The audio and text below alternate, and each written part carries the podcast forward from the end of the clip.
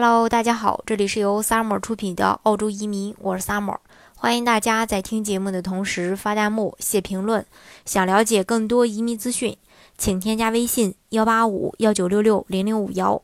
或关注微信公众号“老移民 Summer”，关注国内外最专业的移民交流平台，一起交流移民路上遇到的各种疑难问题，让移民无后顾之忧。目前呢，根据澳洲的媒体报道啊，这个。呃，新州的州长发声说，希望新州削减一比一般的移民配一半的移民配额，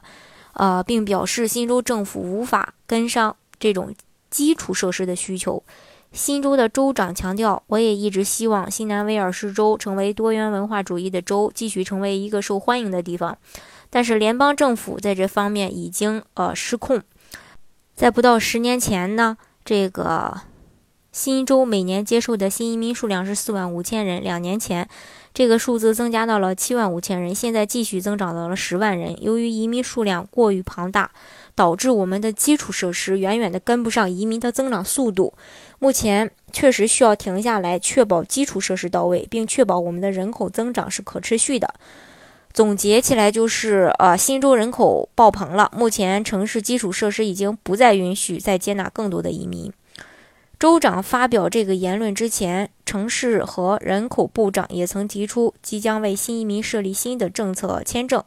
新移民定居偏远地区已趋于现实。而在这个政策实施之前，我们能做什么呢？当然就是尽快的去申请这个呃移民。也我说的是对于申请人来说啊，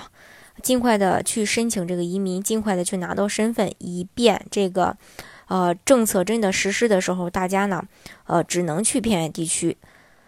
呃，那澳洲的幺八八 A 商业创新签证呢，就比较适合由公司股份的企业家去申请，它是属于澳洲商业移民的类别，通常也被称为澳洲的投资移民。那澳洲商业移民，呃，这个签证主要是面向有经商管理经验的中小型企业主，申请条件非常简单。资金要求呢，相对也比较低，比较注重公司的这个营业额，对投资金额要求也不高，投资方式和移民间呢也可以灵活的变通。另外，申请人在赴澳投资呃两年生意后，可以转永居。那申请要求再跟大家呃重复一下，呃，首先年龄要求是主申请人在五十五周岁以下，随行子女年龄在二十三周岁以下。呃，需要申请人的经商背景是过去四个财年中至少有两个财年企业中的持股比例达百分之三十以上，上市公司的话是百分之十，并且年营业额要在五百万澳币以上，也就是二百五十万人民币左右。另外，家庭资产的话，主申请人或夫妻双方名下的资产至少有八十万澳币。